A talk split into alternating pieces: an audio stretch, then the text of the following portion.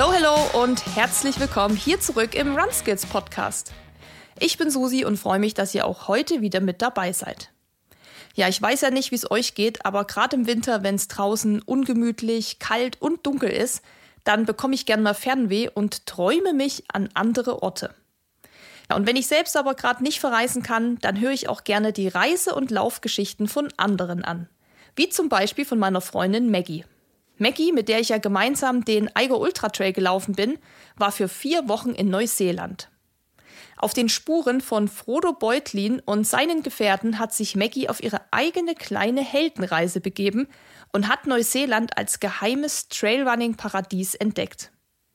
Sie war so begeistert von der Vielseitigkeit der Natur und den unzähligen Laufmöglichkeiten, dass sie mir schon während ihrer Reise das Land sehr, sehr schmackhaft gemacht hat. Hier ist mal ein Auszug aus ihren Nachrichten. Ich bin vorgestern den schönsten Trail der Welt gelaufen, also den schönsten, den ich jemals gelaufen bin. Es ist eine Mischung aus Amerika, Madeira, Gran Canaria und den Alpen. Es ist unglaublich, du würdest es lieben. Ja, schade, dass man hier keine Bilder sehen kann, denn dann würdet ihr diese Begeisterung direkt nachvollziehen können. Aber gut, dass es diesen Podcast gibt, denn hier ist genug Platz für Maggies Erzählungen aus Neuseeland.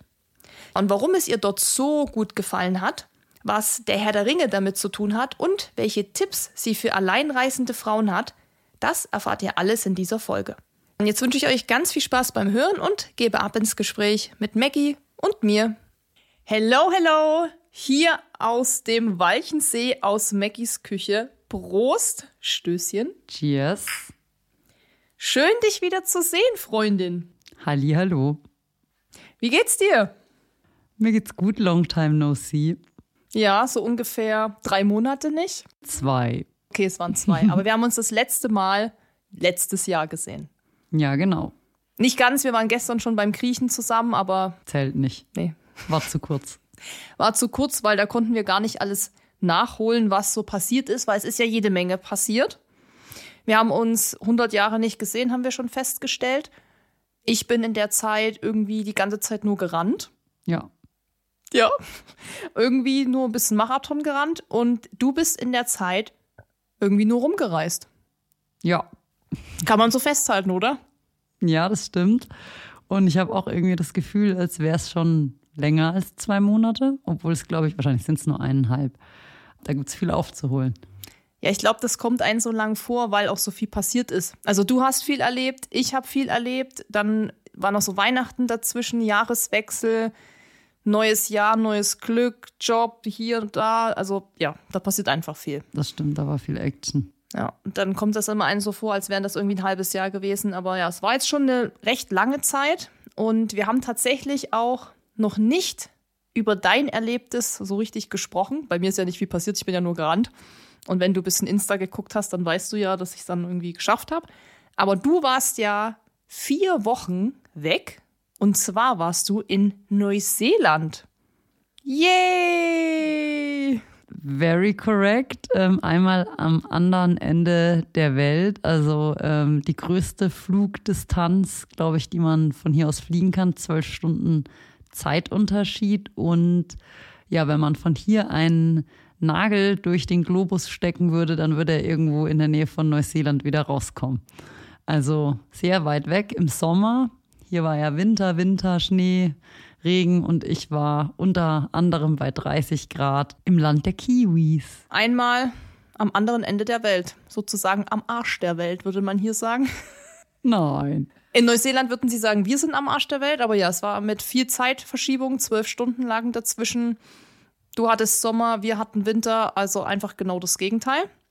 Und du warst da nicht nur so, sondern du hast natürlich auch da was gemacht, nämlich Urlaub und warst da auch laufen, hast Trailrunning gemacht und hast mir dann immer geschrieben, boah, es würde dir so gut gefallen und das, du musst hierher kommen, du würdest voll abgehen, voll die flowigen Trails und so.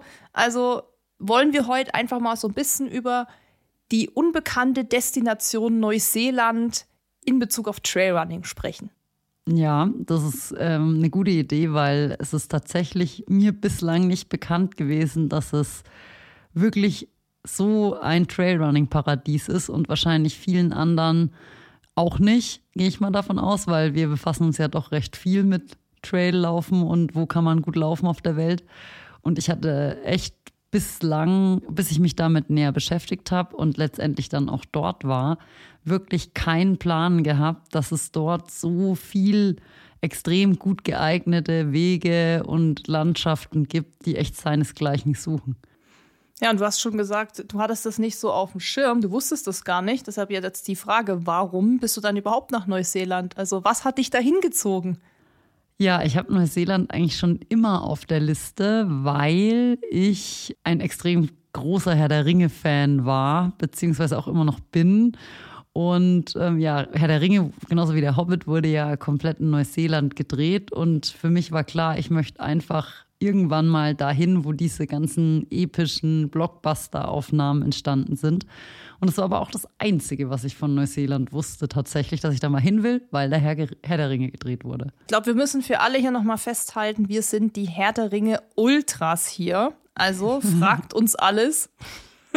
wir wissen's. Maggie und ich haben viele Gemeinsamkeiten, nicht nur das Traillaufen und gerne Döner essen gehen und auch sonst irgendwie viel zusammen machen, sondern auch Herr der Ringe. Das haben wir dann irgendwann mal festgestellt. Klar, wir haben ja schon viel Zeit miteinander verbracht auf diversen Trails. Da redet man ja dann mal so über dies und das. Und das letzte, was wir ja zusammen gesehen haben, war auch die Serie Ringe der Macht. Ich glaube, du wusstest damals nicht mal, dass es die gibt. Nee, gar nicht. Ich weiß auch noch genau, wo wir die geguckt haben. Und zwar, als wir in Madeira waren beim Golden Trail Series Finale hast du irgendwann gesagt, dann lass doch hier Ringe der Macht. Du hättest da schon mal die erste Folge zehn Minuten reingeguckt und dann dachte ich, wie Ringe der Macht, eine Serie von Herr der Ringe, von der Zeit vor Herr der Ringe und da war ich sofort voll dabei.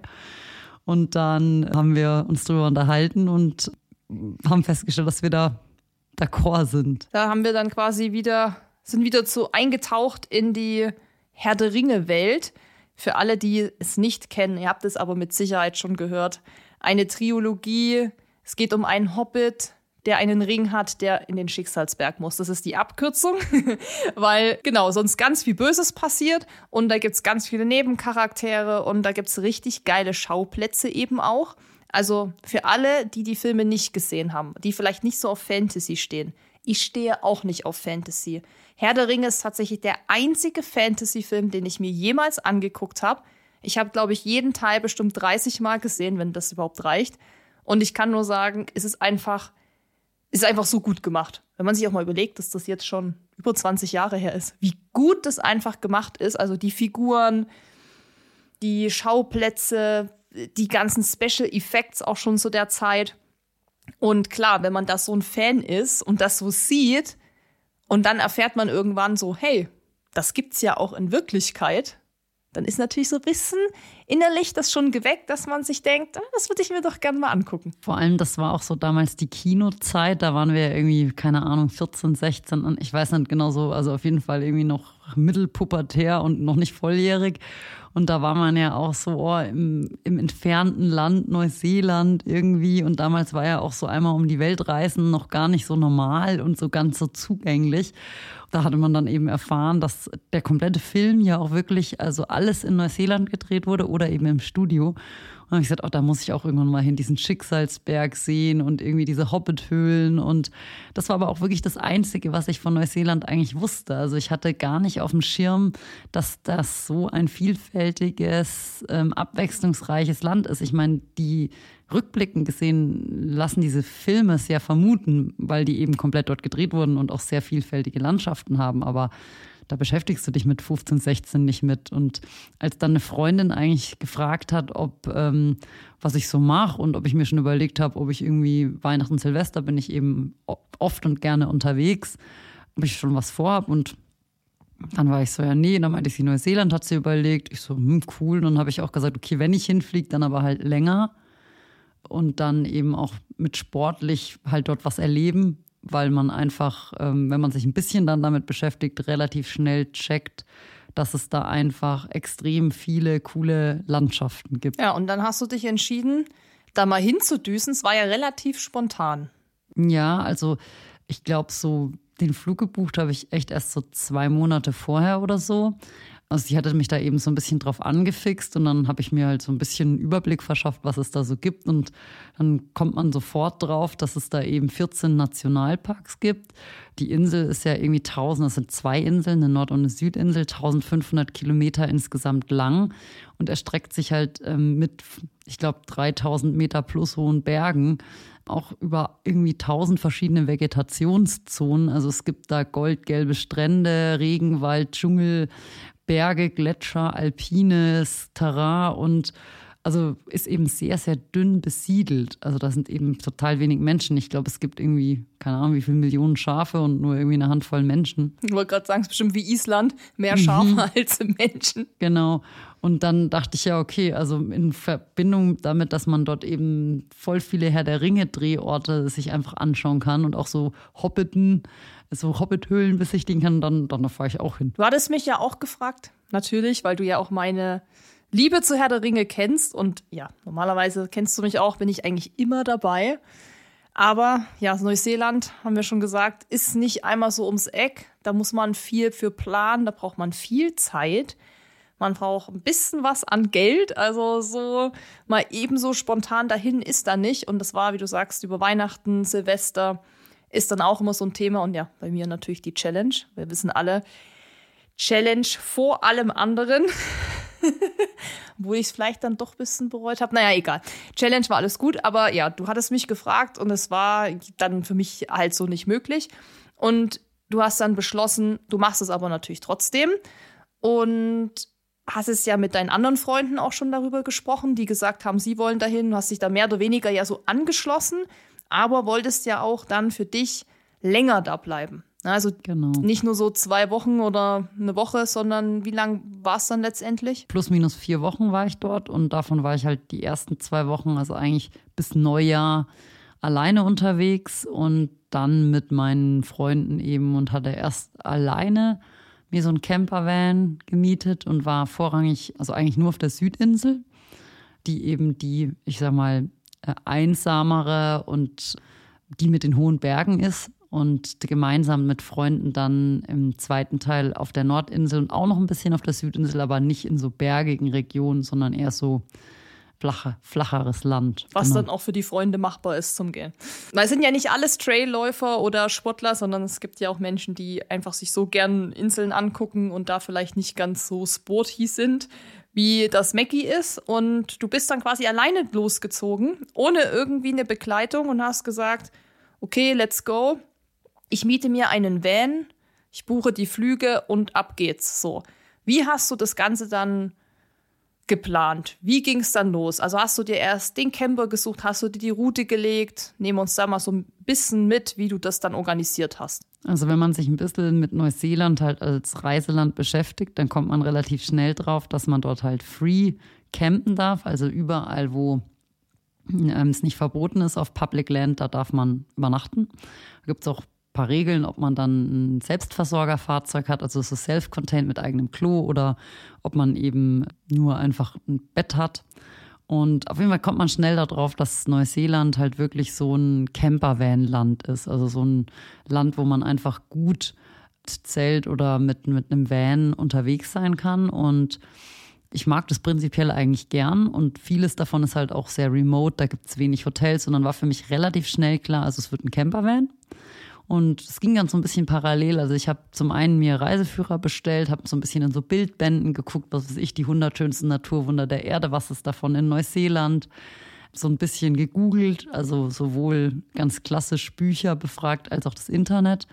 Und halt immer mit dem Aspekt auf Natur. Ich bin jetzt nicht so der Städtetyp, sondern ich mag eigentlich halt gerne draußen sein, jede Art von Outdoor-Sport und wollte halt einfach die vielfältige Natur, für die Neuseeland eben auch so berühmt ist und eben diese Herr der Ringe Drehorte mir anschauen. Hab dann den Camper gemietet, hab da einen relativ günstigen Anbieter genommen, aber einen etwas größeren Van, also eigentlich für drei bis vier Personen, wo man halt auch drin stehen kann, eine Toilette, ein Klo hat, damit ich halt komplett unabhängig bin. Und ähm, habe dann aber gar keine so eine 100% genau taggenaue Route geplant, wie ich das sonst oft mache, wenn ich wenig Zeit habe sondern wollte mich auch so ein bisschen treiben lassen und habe mir eigentlich nur so die Highlights rausgesucht, was ich halt unbedingt sehen will, aber noch nicht an welchem Tag das jetzt genau sein muss oder irgendwas gebucht oder so. Und äh, habe mich dann vor Ort eigentlich auch so ein bisschen am Wetter und an so meiner Laune irgendwie orientiert mit diesen paar Fixpunkten, die eben, ich sag mal, vom Fokusthema her größere Bergtouren oder Trailruns waren. Da habe ich letztendlich mich eigentlich, bin dann drauf gekommen, dass es da, wenn man sich mit Bergsteigen, Wandern, Trekking beschäftigt, kommst du gleich auf den höchsten Berg, das ist der Mount Cook. Der ist relativ, ich sag mal, schwierig zu besteigen, weil das Wetter dort immer so schnell umschwenkt und man kann da nur ein paar Tage im Jahr wirklich hoch. Die Leute sitzen da irgendwie zwei Wochen im Basecamp, kommen dann nicht weg. Also das war dann keine Option, da so zu warten.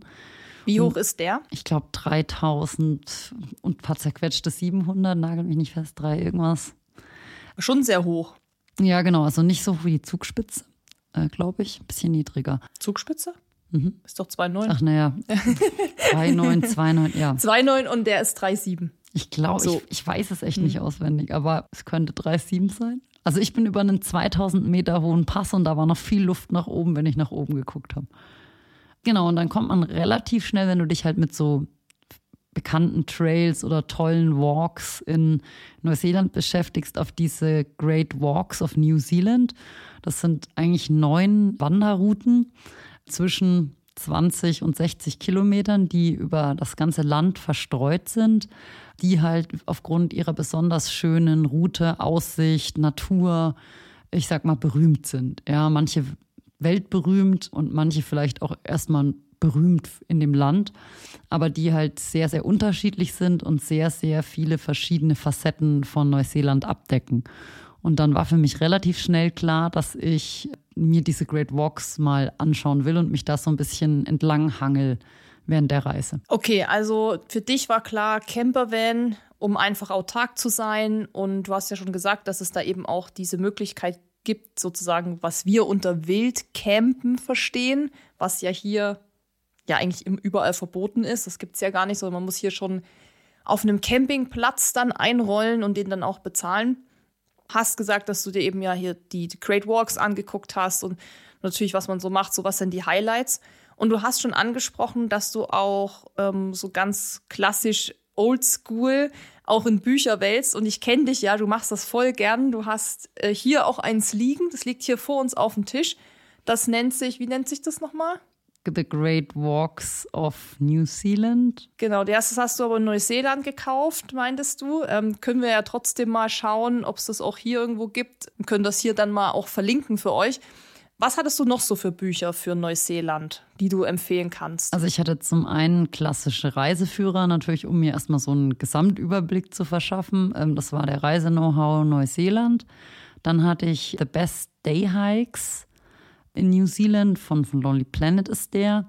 Dann eben diesen Great Walks of New Zealand, wo eben diese neun Tracks genauer beschrieben werden. Und dann hatte ich mir dort noch ähm, zwei Location Guidebooks für Herr der Ringe und der Hobbit gekauft. Und ähm, dann hatte ich tatsächlich sogar noch ein Buch über Wohnmobilreisen in Neuseeland. Das hatte ich nur hier gelesen, nicht mitgenommen.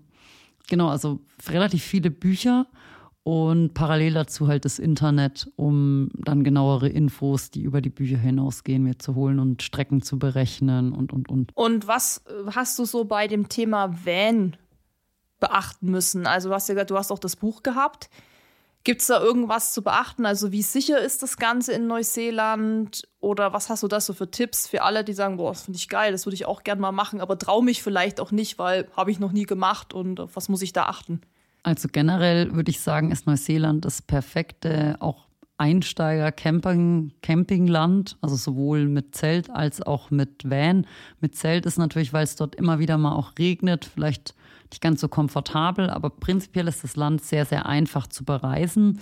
Die Straßen sind super ausgebaut, breit genug für die Vans. Ähm, es ist sehr sicher, die Kriminalitätsrate ist sehr niedrig auch dass die Infrastruktur, die Campingplätze, Weg finden, eigentlich wirklich alles, was einen so bewegt, wo man vielleicht so Struggles beim Reisen haben könnte, ist in Neuseeland echt sehr, sehr ähm, touristen- oder, oder besucherfreundlich. Also die sind sehr, sehr darauf bedacht, dass die Touristen und die leben eben vorrangig vom Tourismus äh, und von der Landwirtschaft, dass die einfach da sich gut aufgehoben fühlen, dass es für die leicht ist. Ich habe kein Bargeld gebraucht. Ich konnte die ganze Reise mit meinem Handy bezahlen. Also ich habe nicht mal die Karte gebraucht. Sehr viel fortschrittlicher als in Deutschland tatsächlich. Wollte gerade sagen. Hier kommst du ja ohne Bargeld nicht so weit. Genau, und dort, so nach dem Motto, Bargeld, nee, nehmen wir hier nicht, haben sie nicht ein Handy.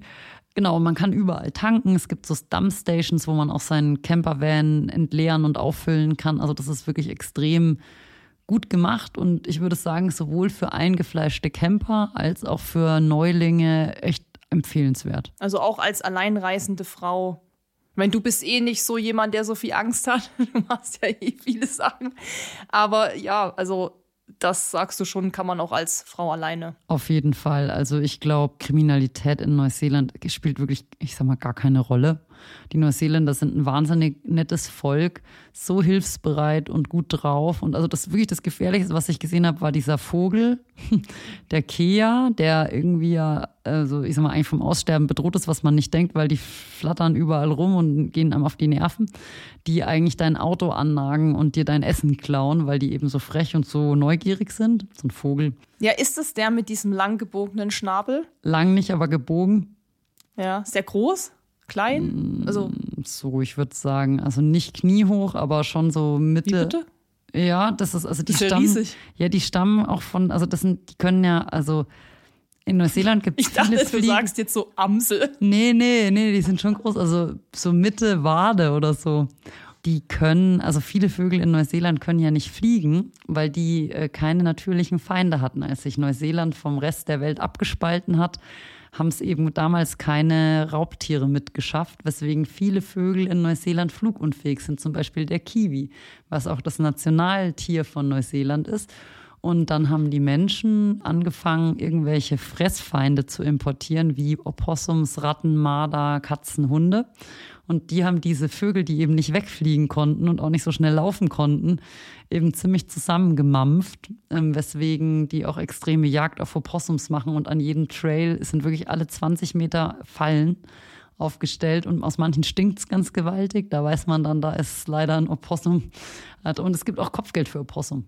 Also die haben die importiert, damit sie Genau. die Und Vögel. die sind dann da halt, haben sich vermehrt. und jetzt. Oh Gott, nee, die, die, die wollten, die sollten nichts mit den Vögeln machen, aber leider fressen die halt die Vögel. aber warum wurden die dann importiert? Keine Ahnung, als Haustiere. Als Pelztiere? Ich weiß es nicht genau, aber Also es ist also etwas aus dem Ruder Menschen. geraten, ja. das ist wie wenn die Menschen halt irgendwelche anderen Bäume oder Pflanzen oder auch eben ja, keine Ahnung, rote und schwarze Eichhörnchen und so. ja. Dann setzen sich halt manche gegen die natürlichen Einwohner durch. Und der Kiwi-Vogel, der ist jetzt also das größte, ich sag mal, Problem in Der Anführungszeichen. Kea. Der Kiwi ist ein anderer. Achso, wie heißt der? Der Kea. Kia ist der das Problem, in ist Anführungszeichen. der ist auch vom Aussterben bedroht, aber das war mein, also ich sag mal, das Gefährlichste, was ich dort erlebt habe, weil der eben immer das Gummi aus den Dichtungen von den Autos rausknabbert und halt auch irgendwie die, die Scheibenwischer, den, der mag irgendwie Gummi. Wie der Marder hier. Genau, und der knabbert halt alles an. Also das war, das, weil du meintest, was ist gefährlich und so. Also in Neuseeland ist wirklich eigentlich zero gefährlich. Es gibt auch keine giftigen Tiere. Wind vielleicht oder so. Na gut, den haben wir auch hier. Da sind wir ja alle schon ein bisschen erprobt, wenn wir hier wie ein Kochel immer Föhnwind haben. Da weiß man, wie das ist. Okay, also es ist sicher zum Reisen. Du hast dich da auch wohlgefühlt. Ähm, die Leute sind nett. Es ist alles gut für Tourismus auch ausgelegt. Der Van, der war jetzt für, also warst ja alleine? Warst jetzt alleine in dem Van unterwegs? Was war das jetzt? Was hatte der so für eine Ausstattung und was hast du für den bezahlt? Also eigentlich ist der eben für drei bis vier Personen ähm, ausgelegt gewesen, was ich persönlich sehr eng gefunden hätte. Also zu zweit wäre das prima, dann muss man das ganze Ding auch nicht jeden Tag umbauen, wenn man irgendwie da drin sich bewegen will. Das war so ein Toyota Hiace, glaube ich, mit einem aufgesetzten erhöhten Dach. Ich hatte halt eine Dusche und ein Klo, so eine Nasszelle. Ich hatte zwei Herdplatten, einen kleinen Kühlschrank und hatte eben zwei Möglichkeiten zu schlafen, musste aber das Bett immer so ein bisschen umbauen. Und ich habe einen relativ guten Preis bekommen dafür, dass es eigentlich Hochsaison war. Ich glaube, ich habe knapp 200 Euro pro Tag bezahlt. Wobei wir für den Van, den wir danach hatten, also mit den Freunden zusammen, der eigentlich auf sechs Personen ausgelegt ist, dann irgendwie 700 New Zealand Dollar, 350, 400 Euro bezahlt haben, weil eben in der Hochsaison auch wirklich die Vans ausgebucht sind. Also da muss man schon ein bisschen frühzeitig, genauso wie die Campingplätze, wenn man da was Spezielles will, gucken. Also du hattest aber noch Glück mit den zwei Monaten Vorlauf, dass ja. du noch einen bekommen genau. hast. Aber das wird sonst schon eng. Mhm. Ja, schon. Also in der, in der Hauptsaison ja. muss man schon ein bisschen eher vielleicht mhm. mal gucken. Und ich wollte eben was, wo ich halt auch drin stehen kann und auch mal einen Meter gehen kann und eben bei schlechtem Wetter wirklich auch komplett unabhängig bin und eben nicht irgendwie nur so ein Kofferraum, was ja zum Schlafen rein theoretisch gelangt hätte. Und deswegen war es für mich sehr komfortabel. Der Van an sich war zwar mit irgendwie 300.000 Kilometern schon echt alt und auch so ein bisschen abgeranzt aber für mich hat es das voll getan. Und vom Preis her, wenn man jetzt rechnet, man würde jetzt im Hotel wohnen und dann hat man noch einen Mietwagen, dann kommt man wahrscheinlich, also ich sag mal, mindestens genauso teuer, ist aber nicht so flexibel, vielleicht sogar teurer. Und normalerweise teilt man sich ja den Preis für so einen Van eben auch oft durch zwei. Das Alleine heißt, reisen ist einfach schweineteuer. Genau. Also kommst du dann ja schon nach diesen zwei Wochen, hattest du den alleine, bis deine Freunde kamen und ihr dann ja getauscht habt zu einem neuen genau. Van, also zu diesem Sechser-Van, bist du schon so bei zweieinhalb? Mhm, 2000 irgendwas, 2,5 oder so. Da kommt dann noch Sprit dazu. Der ist ein bisschen billiger als bei uns, aber nicht so billig. Und dann hat man noch Campground-Preise. Manchmal eben, wenn du frei stehst, dann kostet es nichts. Dann gibt es diese Campgrounds vom DOC. Das ist das ähm, Department of Conservation, also staatlich sozusagen. Die kosten irgendwie 10, 15 Dollar die Nacht. Und dann gibt es noch so klassische Campgrounds, wo man halt wirklich wie bei uns auf dem Campingplatz mit Infrastruktur hier und Laden und, und Pool. Pool. Genau, das kann bis zu 100 Dollar dann nochmal kosten. Aber ich hatte eigentlich immer freigestanden oder diese Dog-Campgrounds und da war ich dann sehr günstig. Ja, insgesamt war das für mich einfach die beste Lösung, weil ich flexibel war und einfach, ähm, ich sag mal, auch da stehen konnte, wo es halt ruhig und einsam ist und eben nicht, wo alles sich zusammenrotten. Ja, ja, klar, weil wenn man auch ein bisschen Luxus will und dann vielleicht einen Pool will, das kostet ja immer, das kostet ja auch hier Geld. Also hier gibt es ja auch schon Glamping. Ja, genau. Glamping. Ähm, ja, so Glamour, wie ist die? Glamorous Camping. Ja, genau, irgendwie so. Also einfach ähm, besseres Camping mit Sauna und was es da alles so gibt. Fünf Sterne äh, also gibt es schon viel.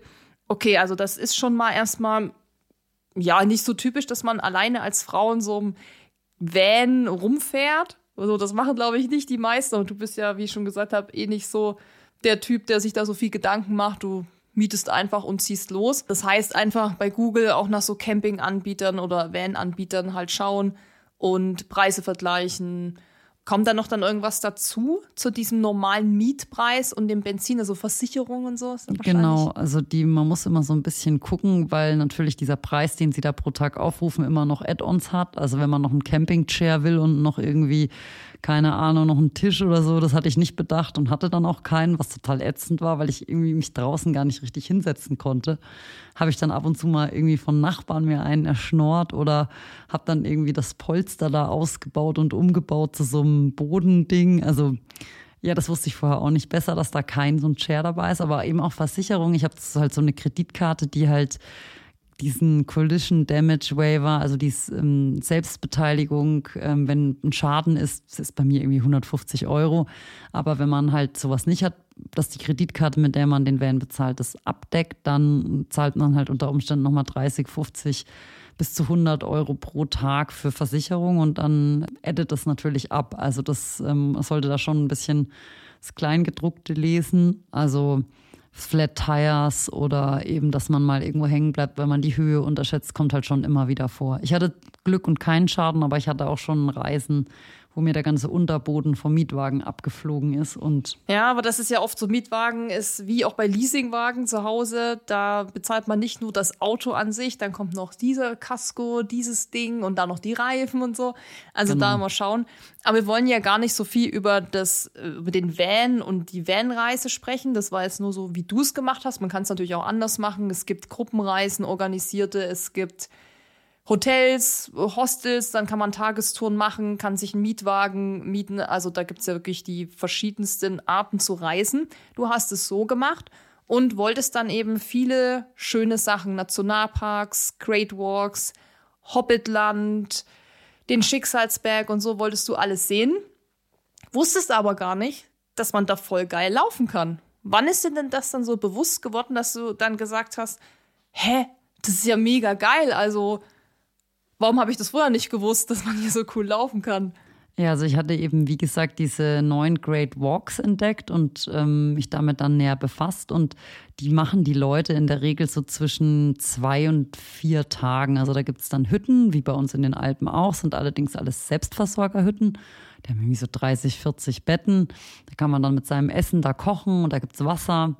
Die muss man aber reservieren tatsächlich bei diesem Department of Conservation als ich dann geguckt hatte, die waren natürlich alle ausgebucht. Also das ist was, wenn man wirklich in der Hochsaison diese Walks machen will und gerade diese ganz berühmten, wie diesen Milford Track, die wirklich weltberühmt sind, dann müsste man die wirklich vier, fünf Monate schon vorausbuchen und ich war natürlich dafür zu spät dran. Und dann habe ich gedacht, okay, wie, wie lang sind diese Walks und so? Und die sind eben so zwischen 20 und 60 Kilometern. Und dann dachte ich, ja cool, dann probier doch einfach mal, ob du möglichst viele davon vielleicht an einem Tag ablaufen kannst. Und dann natürlich eben auch ein bisschen laufend, weil sonst ähm, wird es zeitlich knapp, auch wenn die Tage dort wirklich lang sind. Und die, wo du jetzt ähm, logistisch gesehen oder so das nicht in einem Tag machen kannst, probiere ich zumindest halt teilweise Strecken abzulaufen. Und dann dachte ich, ja, also habe ich mich so ein bisschen durchs Internet geforstet und dann sieht man ja auch so Bilder und das sah eben alles jetzt nicht so technisch aus oder so. Also es sah eben eher so aus wie so schöne Pfade. Und ja, das hat sich letztendlich auch bestätigt. Also als ich dann dort war, ich bin von den neun Great Walks, war ich auf sechs Stück. Habe nicht alles sechs komplett gemacht, aber drei davon komplett. Es ist wirklich mir dann dort vor Ort erst bewusst geworden, was das für ein geiles Laufrevier ist. Also ich habe mich dann auch dort vor Ort eben mal mit Trailrunning dort beschäftigt. War leider gerade keiner, als ich dort war vor Ort, aber es gibt dort auch wirklich unzählige Trailläufe, zum Teil auch auf diesen Great Walk Routen, weil die eben so schön angelegt sind und eben trailig sind, aber eben nicht so technisch wie bei uns hier in den Alpen, wenn es dann so geröllig und felsig ist und wurzelig, sondern eben auch für normale Hiker eben sehr gut gangbar und dementsprechend für Läufer eben voll flowig. Und ähm, ja, also das war wirklich eine extrem positive Überraschung und letztendlich habe ich mich auch vor Ort immer wieder darüber gefreut, dass ich eine Laufweste dabei hatte und nicht fette Wanderboots weil es eben so geil zum Laufen war. Du hast mir das auch immer bei WhatsApp geschickt, irgendwelche Fotos und dann immer so geil, das würde dir voll taugen, es ist so flowig, oh so mega und dann auch glaube ich in deinen Stories auf Insta hast du es auch immer wieder betont eigentlich. Irgendwann dachte ich so, ja, ich habe es jetzt auch verstanden, dass ich hätte mal mitkommen sollen. ähm, aber wie würdest du das jetzt jemanden wie mir, ich meine, gut, mir hast du es natürlich auch schon ein paar Mal gesagt und gezeigt, aber wie würdest du es jemand beschreiben, der eben noch nie in Neuseeland war und vielleicht auch mit Trailrunning noch anfängt oder jetzt nicht wie wir jeden Tag hier am Berg rumspringt, wie man das vielleicht so vergleichen kann mit welchen anderen Regionen, dass man mal so eine Idee kriegt, was da so auf einen zukommt. Also ich würde sagen, es ist eben nicht, jetzt mal diese Great Walks, die ich da gelaufen bin, sind eben 100 Prozent die ganze Zeit Single Trail. Das bedeutet, da ist nie eine Straße oder ein Forstweg, aber die Unter, der Untergrund, die Beschaffenheit von diesen Trails ist eben technisch nicht so schwierig, sondern es ist viel federnder Waldweg, federnder Untergrund, auch mal so Vulkansand, so ein bisschen. Also es ist von der Szenerie wie bei uns zum Teil in den Alpen, aber man kann sich besser fortbewegen als zum Beispiel bei uns, wenn man jetzt irgendwie im Pitztal da rumscrambelt. Also klar gibt es schon da auch technischere Abschnitte, aber in Summe, gerade so, wenn man noch in der, im Bereich der Baumgrenze ist, dann sind die Wege halt so gut angelegt und nicht wie bei uns noch irgendwie vom Herzogstand runter tausend Wurzeln und man muss gucken, die ganze Zeit auf den Weg gucken, sondern man kann es auch wirklich mal laufen lassen, man kann mal die Umgebung anschauen. Und ich würde, also als ich dort war, dachte ich mir, das ist irgendwie eine Mischung aus dem Westen der USA, Madeira, Gran Canaria und unseren Alpen. Sowohl von der Szenerie als auch von den Wegbeschaffenheiten, weil man hat wirklich, ich sag mal, von Küste mit weißem Sandstrand über Regenwald, Nebelwald, äh, flowige Waldtrails zu aller Mittelgebirge bis hoch dann wirklich Gletscher, Ausblicke auf irgendwelche Ruffen, die Remarkables über Queenstown, wo du eben denkst, du bist irgendwie ganz, ganz oben. Und das ist einfach auch für Einsteiger, die jetzt vielleicht noch nicht so trittsicher sind oder sich vielleicht auch noch nicht so ganz alpines, abgeschiedenes Gelände zutrauen, voll zu empfehlen, weil es einfach gut markiert ist, gut von der Infrastruktur her auch erschlossen ist. Also es gibt eben immer wieder diese Hütten, da gibt es dann in der Hochsaison auch diese DOC Ranger, gibt Wasser auf den Trails. Was sind die, die Ranger? Diese Hütten. Da ist in der Hochsaison eben in jeder Hütte so ein Ranger, der halt guckt, ob die Leute, die da übernachten, auch reserviert haben, der da mal durchfegt. So ein Sheriff. Genau, so ein Sheriff, damit da halt alles klar läuft. Und es ist eben, weil diese Walks eben so berühmt sind und auch ähm, Neuseeland-Tourismus da interessiert dran ist, die zu vermarkten, halt sehr ordentlich, gut markiert, immer Tafeln, zwei Stunden bis hierhin, 3,2 Kilometer bis hierhin. Und man fühlt sich da insgesamt sehr sicher. Und auch in den alpineren Regionen steht dann wirklich da, Vorsicht, jetzt hier bei Low Visibility nicht weitergehen. Dann sind auch so Lawinen. Stöcke stecken im Boden, dass du halt im Whiteout den Weg findest. Und das ist einfach sehr, sehr nutzerfreundlich gemacht wie überhaupt das ganze Land. Ich sag mal, auch wenn man jetzt Pro-Läufer ist, es gibt dort auch total viele Trailruns, die man eben so vielleicht kennt, der Taravera Ultra Trail. 100 Meilen da bin ich auch ein Teil von gelaufen, mega geil. Dann gibt es eben auf dem Kepler-Track, den ich auch gelaufen bin, diese Kepler-Challenge. 60 ähm, Kilometer feinstes Trailrunning. Also wirklich da waren ganz, also klar, bergauf kann ich halt nicht so gut laufen, weil ich einfach kein guter Bergaufläufer bin, aber also alles, was geradeaus ging und bergab, konnte ich wirklich eigentlich joggen und hatte nie das Gefühl, ich breche mir jetzt hier was oder ich stürze in den Tod. Was in den Alpen schon mal anders sein kann, wo man eben nur guckt, dass man irgendwie gut runterkommt. Ja, so dass man es auch mal dann genießen kann. Genau. Es war echt schön. Du hast schon gesagt, das ist so gut auch ausgewiesen und ausgeschrieben, so, so und so viele Kilometer noch oder so viele Stunden. Stimmen diese Angaben da dann auch? Oder weil wir kennen das ja, bestes Beispiel, Go for it, sag's Gardasee. Wenn da steht noch zwei Stunden, dann brauchen wir schon, und wir sind jetzt ja nicht so mega unfit, brauchen ja schon mit Laktat und Puls 180 zwei Stunden, aber wirklich ganz knapp berechnet. Und wie ist es dann da? Also stimmt es da eher oder wie muss man sich so da die, mit was messen die? Wie viel kmh oder so? Also bei uns messen sie ja, glaube ich, irgendwie, da gibt es so eine Höhenmeter, Kilometerformel vom Deutschen Alpenverein. Das hat der Bene im Podcast gesagt bei der Bergwacht, ich glaube. Mit drei bis 400 Höhenmeter die Stunde und 400, so. 400, so. glaube ich. Genau. Ähm, und in Italien, ich glaube, da messen alle nur die, die richtig fit sind, wie du es gesagt hast. Da ist 1000 Höhenmeter. 1000 Höhenmeter die Stunde. Nee, also in die Zeiten, die da standen, sind sicher so für den Durchschnittswanderer mit Gepäck und so auch absolut realistisch. Ich würde mal sagen, wenn man läuft und jetzt, ich sag mal, so ein, ich nenne mich jetzt mal mittleres Fitness- und Trailrunning-Level hat, dann würde ich mal sagen, kann man die Zeiten fast halbieren, weil sie schon auf ja, Mehrtageswanderer ausgelegt sind. Also ich sag mal halbieren bis dritteln, so grob. Also ein Drittel abziehen bis manchmal auch die Hälfte abziehen im Downhill. Und Aber das ist ja dann schon realistischer als Gardasee. Ja, also äh, genau zum Beispiel dieses Tongariro Crossing, das ist ein sehr berühmtes von diesen Great Walks. Das geht da über diesen Mount Doom eben, über den Schicksalsberg.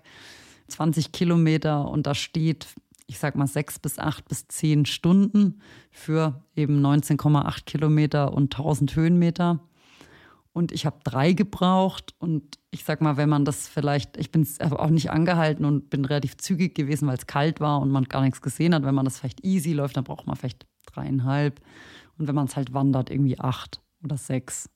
Ja, je nachdem, wie oft man dann noch Fotostopp genau. macht. Und also Schicksalsberg, nochmal für alle, die Herr der Ringe nicht kennen, ist der Schicksalsberg. Also da muss der Ring hin, der äh, das alles beendet und ähm, den es also wirklich.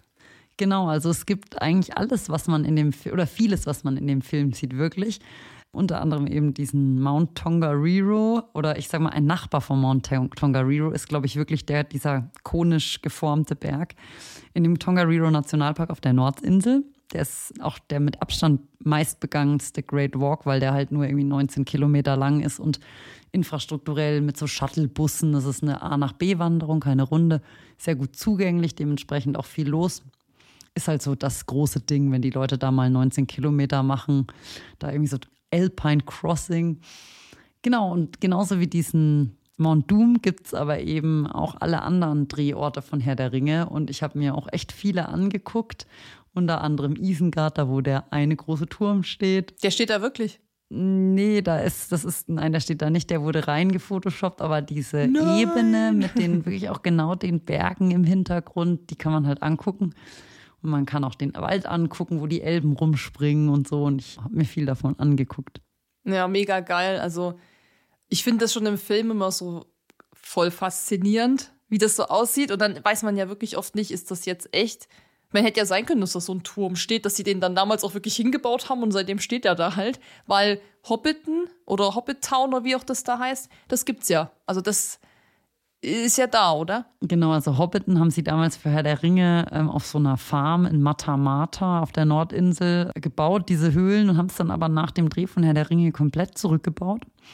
Und dann sind aber ganz, ganz viele Fans, haben irgendwie diese Location rausgefunden, wo das mal gedreht wurde, dahin gepilgert und haben diese Farm überrannt.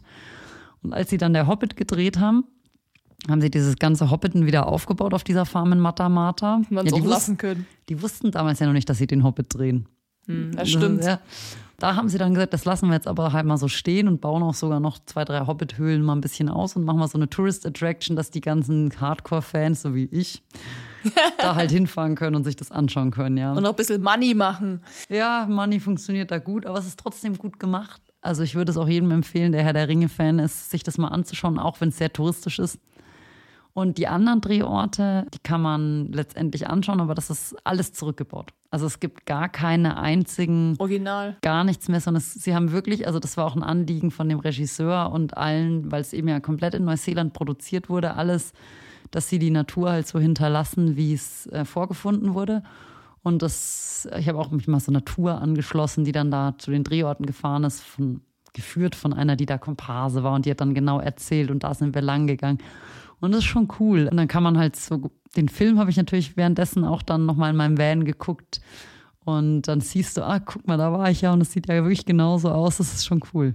Mega, glaube ich auch. Also ich glaube auch für alle, die eben kein Fantasy Filmfan sind, so wie ich das eigentlich bin. Ich weiß nicht, guckst du sonst noch irgendwelche Fantasy-Filme so? Ja, ich, Harry Potter ich, Doch, ich mag schon Fantasy. Ich habe auch früher viel Fantasy-Bücher gelesen. Ich war schon so ein Opfer. Ich habe auch viel Computer gespielt, Fantasy, Fantasy, ja, Rollenspiele und auch Egos. Okay, okay, okay. Ich verstehe, ja. wo das hier hinführt. Also ich. ich war so nicht. Ich bin wirklich gar kein Fantasy-Typ, auch nicht mit Rollenspielen. Und hier, du hast dich wahrscheinlich auch so verkleidet oder so. Manchmal. Ja. das dachte ich mir schon. Ähm, du hast ja auch so ein geiles Insta-Bild gepostet. Da hast du auch so ein Gewand angehabt. Ähm, ja, ähm, wie war der Spruch nochmal? Schaut nach, ähm, erwartet mein Kommen am fünften Tag. Äh, wenn die Sonne aufgeht, schaut nach Osten oder so. Gandalf, genau. Und da hat sie auch mal ein Gandalf-Gewand an und. Genau, also da konnte man bei dieser Tour hatten die halt so Requisiten dabei und irgendwie ist es total lächerlich eigentlich und ich habe auch gesagt, nie im Leben würde ich da so ein Gewand anziehen, aber irgendwie stehst du dann da in dem Wald und dann stehen da diese Schwerter und ich sage, komm, jetzt ziehen wir es einmal an oder so und jeder fechtet da irgendwie und schießt Bogen und das ist wirklich ein bisschen freaky, aber war eine nette Abwechslung zu den ganzen Trails und ja. Aber ich glaube, das würde ich auch machen, weil wenn du dann schon mal da bist, dann kannst du dir auch mal den Gandalf geben oder den Uhuquai oder den Ork. Also wirklich, wer wie ich eigentlich gar kein Fantasy-Fan ist. Und das bin ich wirklich nicht. Ich kenne mich gar nicht damit aus und ich habe mich damals auch komplett gewehrt, in diesen Film zu gehen. Du hast ja auch vorhin gemeint schon, wir sind ja noch diese Kinogeneration, dass man ja wirklich so regelmäßig ins Kino ist, am Kinodienstag für drei Euro.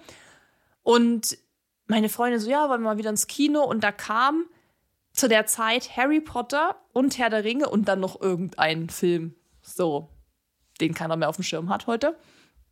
Und die meinten mir noch so, ja, das ist doch alles, ja, nee, kein Bock, Harry Potter, nee, und Herr der Ringe, oh Gott, ist ja noch schlimmer.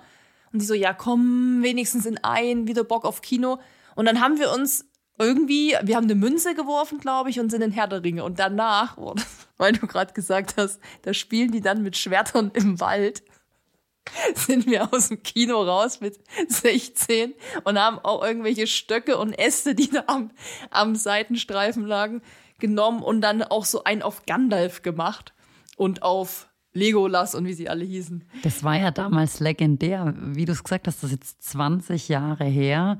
Da war man eben genau 15, 16 in dieser Kinozeit und da war das ja wirklich auch von, von den Special Effects und von den Animationen und überhaupt diese ganze Saga, dieses, diese, diese Welt, die der da erschaffen hat, dieser Tolkien, das war ja irgendwie, das hat so eine Faszination ausgeübt. Also mein kompletter Freundeskreis war gaga.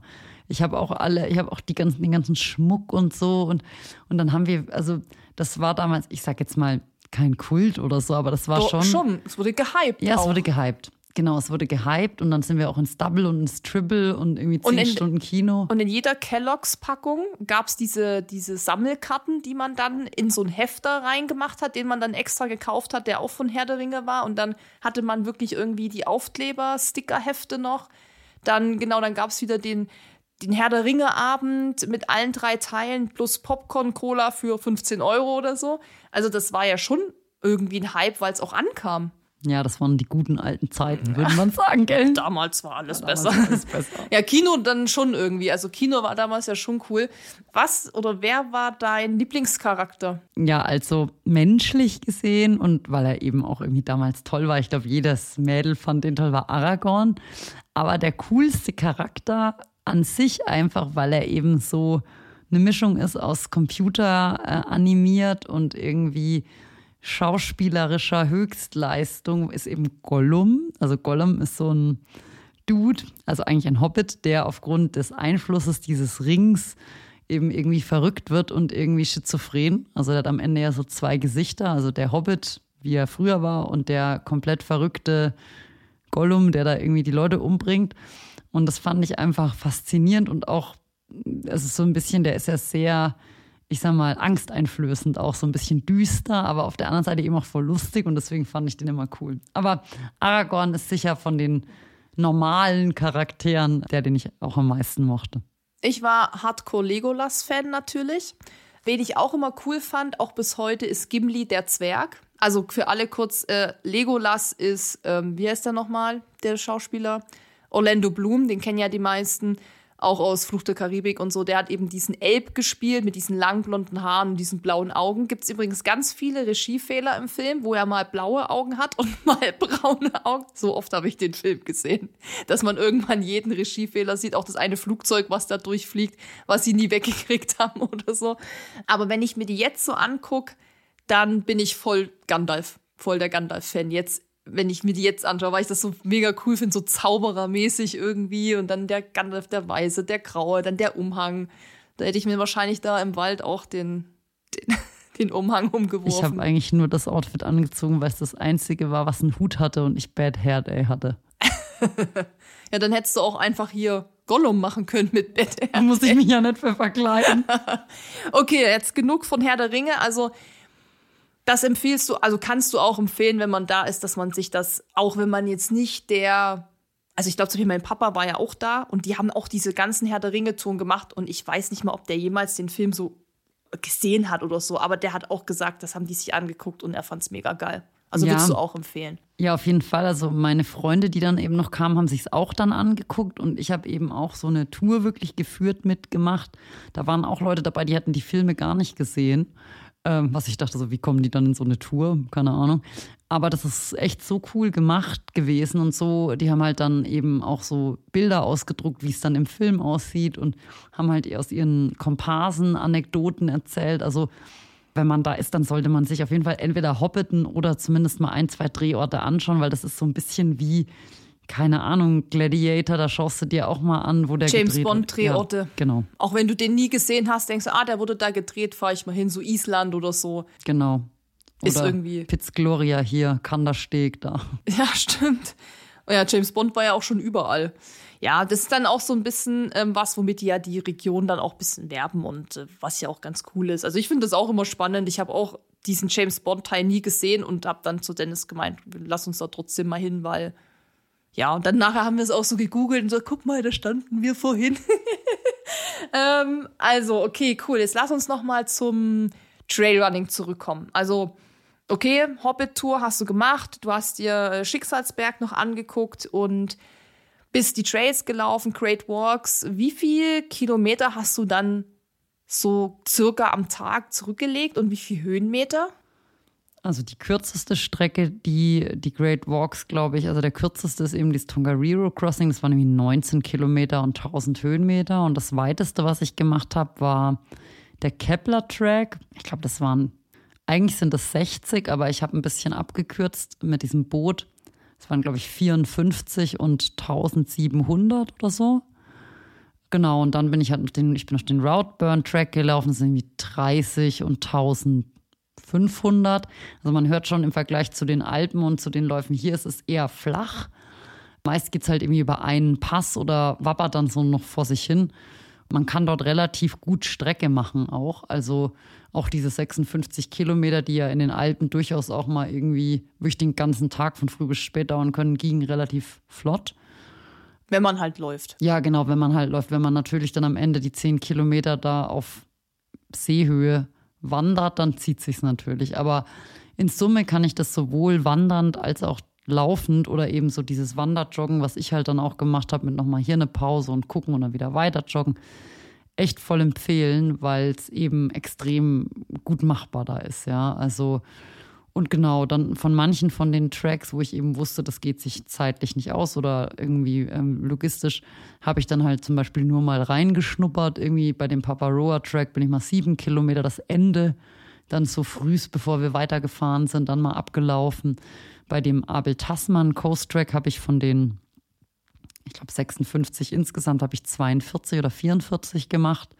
Und das Coole ist an diesen ganzen Routen, dass die halt eben sehr gut erschlossen sind für diese auch ähm, Mehrtageswanderer und auch für so Dayhikes, dass man auch wirklich unterwegs eben Möglichkeiten hat, vielleicht nochmal abzukürzen oder dass man eben, es gibt auch so Car Relocation Services oder so Shuttle Services, die einen halt bei so A-to-B-Walks, die keine Runden sind, vom Start, dein Auto vom Start zum Endpunkt bringen oder dich zum Startpunkt. Das habe ich auch zweimal genutzt. Mhm.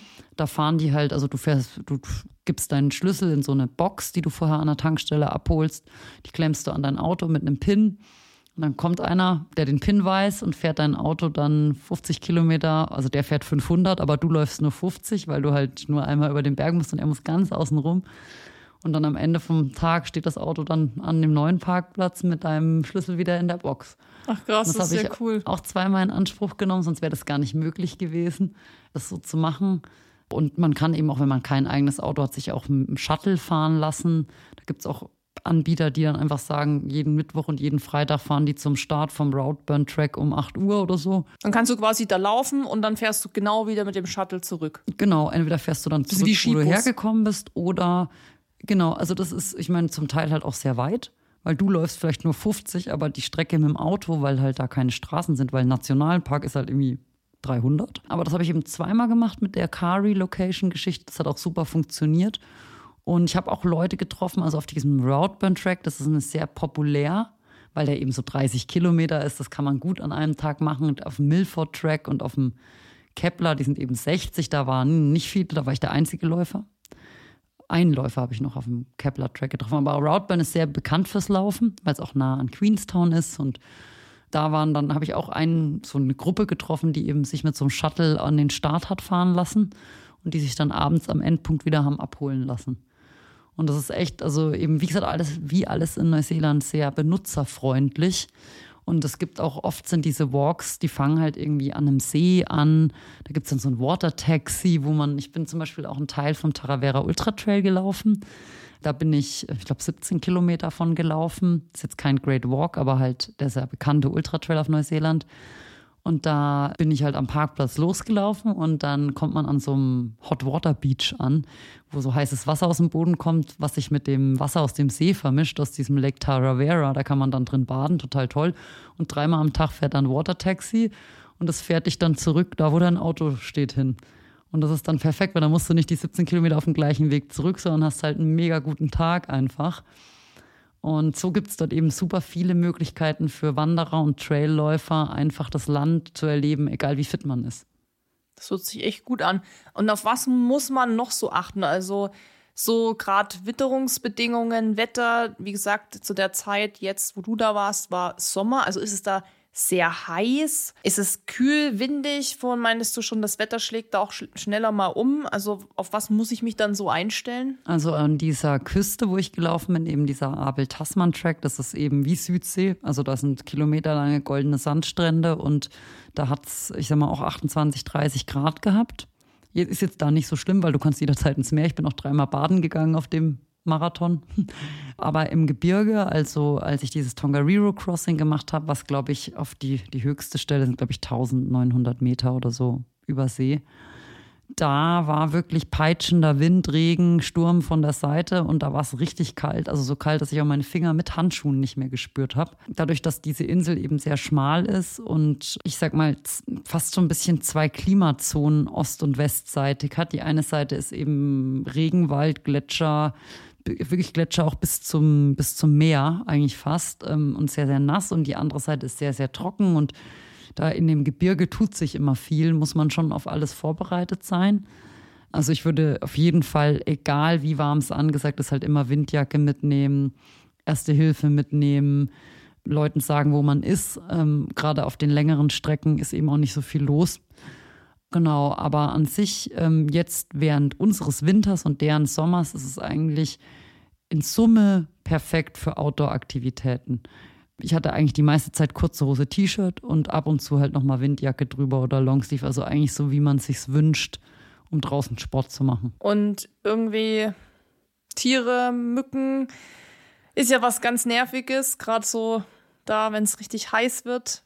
Also wilde äh, Tiere gibt es schon, aber keine giftigen, was schon mal gut ist. Aber es gibt ähm, sehr, sehr viele Sandflies, die auch echt nervig sind, weil die Bisse jucken echt doll. Aber wenn man sich so mit 80, 100 Prozent DEET, ähm, also mit starkem Mückenspray einsprüht, äh, dann geht es eigentlich. Und die sind halt vorrangig da, wenn es so schwül warm ist, halt frühs und abends in Nähe von stehenden Gewässern. Das liest man aber auch, wenn man sich vorbereitet. Also es, man wird immer sehr, sehr gut informiert, sowohl über Wetter als auch über mögliche nervige Gefahren, in Anführungszeichen sodass man eigentlich nie sagt, oh, das wusste ich gar nicht. Also ich war nie irgendwo und dachte, oh, jetzt bin ich ja voll verdutzt, weil hier ist es total ausgesetzt oder hier sind total viele Mücken. Eigentlich wird man eben, die kümmern sich schon drum, dass der Tourismus, von dem die dort auch leben, halt keine unvorhergesehenen, unguten Überraschungen erlebt. Und genauso ist es auch auf diesen Trails. Also man ist immer äh, gut gebrieft, es stehen eben überall Tafeln. Man ist eben auch, wenn man nicht so erfahren ist, kann man sich da relativ sicher fühlen ich sag mal, wenn man ein bisschen Prior Planning macht, dann kann eigentlich nichts schiefgehen. Und hast du dann auch so mit Outdoor Active Komoot geplant oder ist es so gut ausgeschildert, dass man eigentlich nur loslaufen muss? Bei den meisten kannst du tatsächlich einfach loslaufen. Also ja. ist das wirklich auch ja. für jemand, der wirklich keine Lust hat, das zu planen oder sagt, ich das liegt mir nicht so. Man kann eigentlich also diese 14 Nationalparks und auch viele von diesen anderen Recreation Parks, da gibt es ja tausend so Naturschutzgebiete, die nicht Nationalparks sind, gibt es eigentlich immer so Visitor Center. Da kann man die Ranger nach aktuellen Gegebenheiten fragen. Das sind dann auch Infos, ob irgendwelche Wege gesperrt sind, ob es irgendwie eine Flood gab, also ob es überflutet wurde oder ob es weggespült ist. Also dass man, und da gibt es auch immer Maps für die jeweilige Area, die man ich glaube, gegen ein paar Dollar kaufen kann oder eben große Schilder, wo alle Hikes, die sie empfehlen, ausgeschildert sind. Also eigentlich, ehrlich gesagt, muss man nicht detektivisch da irgendwas tracken, auf, vorher aufplanen. Also ich meine, ich bin immer ein Fan davon, gar nicht zu sehr ins Detail. Ich weiß schon gern, was auf mich zukommt, aber ich lasse auch gerne noch Room for Exploration und will nicht genau wissen, ah, jetzt geht's 100 Höhenmeter hoch und dann wieder 100 runter also es ist auch für Leute, die da keinen Bock drauf haben oder auch vielleicht das nicht so gut können, nicht so erfahren sind, sehr gut. Einfach ins Visitor Center gucken, was gibt es da für Tracks, was wird da empfohlen. Und ich sag mal, klar, wenn du Hütten vorbuchen musst, dann hast du dich damit eh schon mal befasst. Aber wenn du so für so Day-Hikes, das ist ähm, super. Das hört sich echt gut an. Das hört sich echt entspannt auch an. Also, dass man eben nicht dass ich hinsetzen muss jeden Tag und das bis ins letzte Detail jeden Meter irgendwie tracken muss oder vorplanen muss. Nee, gar nicht. Also es steht auch an den Stellen, wo halt irgendwie zum Beispiel kein Netz ist, steht dann auch dort auf dem Track ist kein Empfang. Mach mit deinem Shuttle-Anbieter vorher aus, um wie viel Uhr der dich abholt oder da und da gibt es so und so viel Kilometer, jetzt kein Wasser. Jetzt, man wird echt saugut informiert.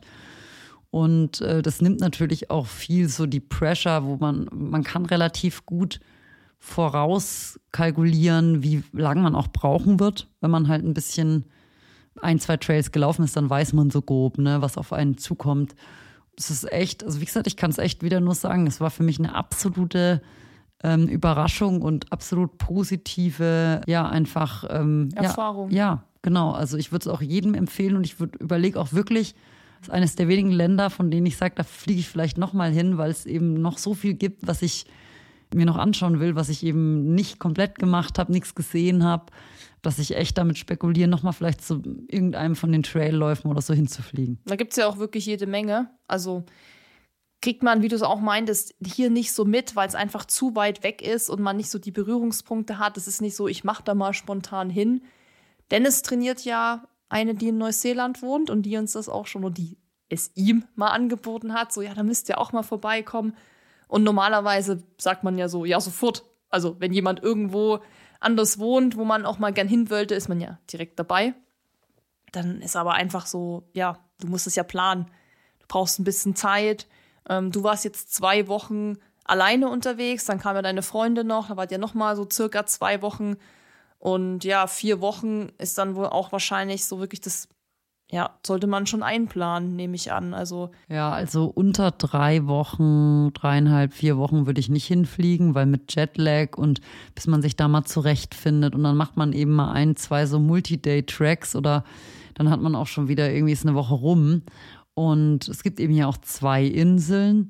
Ich würde wahrscheinlich, wenn ich nochmal hinfliege oder wenn ich mich entscheiden müsste im Nachhinein, würde ich die Südinsel nehmen, weil dort halt einfach die höheren Berge sind und eben mehr von diesen Walks und eben alles so ein bisschen wilder ist, weniger besiedelt.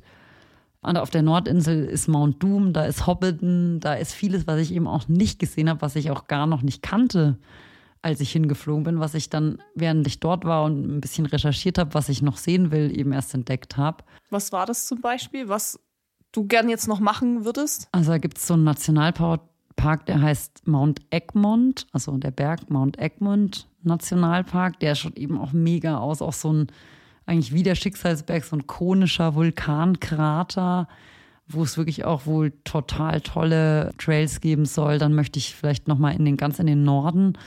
Also der Nordzipfel von der Nordinsel, der ist schon fast auf Höhe der Fidschis. Also ist schon halb in der Südsee und da muss es wohl auch wirklich eben aussehen wie in der Südsee und ich fand die Südsee toll. Und dann eben natürlich auch nochmal Tongariro Crossing mit Sicht. Da kommt man eigentlich an total tollen Bergseen vorbei. Ich habe den Mount Doom eben nie gesehen. Ich bin zwar Auf direkt Fotos. dran vorbeigelaufen, aber es war halt Whiteout. Ähm, ja, das ist halt immer, diese Gefahr geht halt immer mit. Ja, ja, und das war die Zeit, wo ich mit Freunden unterwegs war und da hatten wir halt eine Fähre auch, die wir erwischen mussten. Da konnten wir nicht noch ein, zwei Tage einfach bleiben dementsprechend würde ich es auch genauso wieder machen, dass ich halt mir schon drei, vier Dinge raussuche, die ich dieses Mal auf jeden Fall sehen will. Aber mir halt die Flexibilität lassen, ob ich dort drei oder vier Tage bleibe oder nur zwei, damit ich halt einfach die Wetterfenster nutzen kann. Und das ist eben das Gute, wenn man keine Hotels vorgebucht hat. Das stimmt. Da ist man natürlich viel flexibler und kann noch mal vielleicht doch einen Tag länger bleiben oder so. Wie lange würdest du dann das nächste Mal fliegen? Auch wieder vier Wochen? Schon. Ja, weil jetzt habe ich ja doch auch schon einige Dinge gesehen. Ich würde aber durchaus auch einige Dinge nochmal machen. Also das okay. ist wirklich, das war so schön. Also dieser Kepler-Track, das ist was, ich, oder auch dieser Routburn-Track oder auch eigentlich auch dieser an der Küste, also Abel-Tasman-Track, das war so toll und man hat da dann vor Ort an jedem Ort doch immer nur ein bis zwei Tage. Und wenn man einen Tag davon schon läuft, dann ist man auch von früh bis spät auf den Beinen, dann kocht man noch was und dann schläft man. Aber man hat dort nie mal in Ruhe Zeit verbracht. Und das ist was, das würde ich, ähm, also ich würde durchaus mir viele Orte auch einfach nochmal anschauen und auch viele der Trails nochmal laufen, weil die eben wirklich toll waren. Also mit noch Zeit da verbringen, meinst du so, mit dem Van da noch stehen und so rumflanieren und, und gucken. Genau, und einfach mal zum Beispiel, ich war in diesem Mount Cook Nationalpark und da hatte ich halt eine Nacht eingeplant. Und an dem Tag, als ich angereist bin, war halt nicht so gutes Wetter. Und dann bin ich am Abend aber doch noch den Trail gelaufen, den ich rausgesucht hatte. Und wer aber am nächsten Tag dann gerne nochmal, da gibt es ja tausend Trails, es gibt ja nicht immer nur den einen, sondern es gibt ja auch noch den Track und noch den Riverside Walk, die eben auch, wenn man dann dort ist, die man bisher gar nicht kannte, die mega aussehen. Und dann wäre ich auch vielleicht gern da nochmal reingewandert ein Stück oder hätte da dann mal Brotzeit gemacht an so einem Aussichtspunkt und das fällt halt weg, wenn man überall nur ein oder zwei Tage hat. Dafür siehst du dann natürlich aber auch noch mehr, weil du schneller vorankommst. Aber das ist ja immer so das Thema, man könnte an vielen Orten noch länger bleiben, da wo es einem gefällt. Da gibt es ja immer noch mehr zu entdecken. Man ist ja nie fertig mit gucken. Jetzt die große Preisfrage. Ja, das ist die große Preisfrage. die nämlich ist, wie viel hast du für alles dann in Summe ausgegeben? Für Flug, für Van, für Hobbiton-Tour, für Essen, keine Ahnung, was, Disco? Nee, hast du nicht gemacht? Gandalf Disco. ähm, Hobbit Disco? Ja, also ich sag mal, Neuseeland ist kein billiges Reiseland, aber es ist jetzt auch nicht so viel teurer, als wir es von hier gewohnt sind oder als, ich sag mal, die Großstädte auch sind, die so urban sind und westlich. Ich würde sagen, ich habe irgendwas zwischen. Man muss aber auch dazu sagen, ich habe es mir gut gehen lassen. Ich habe wirklich nicht aufs Geld geguckt.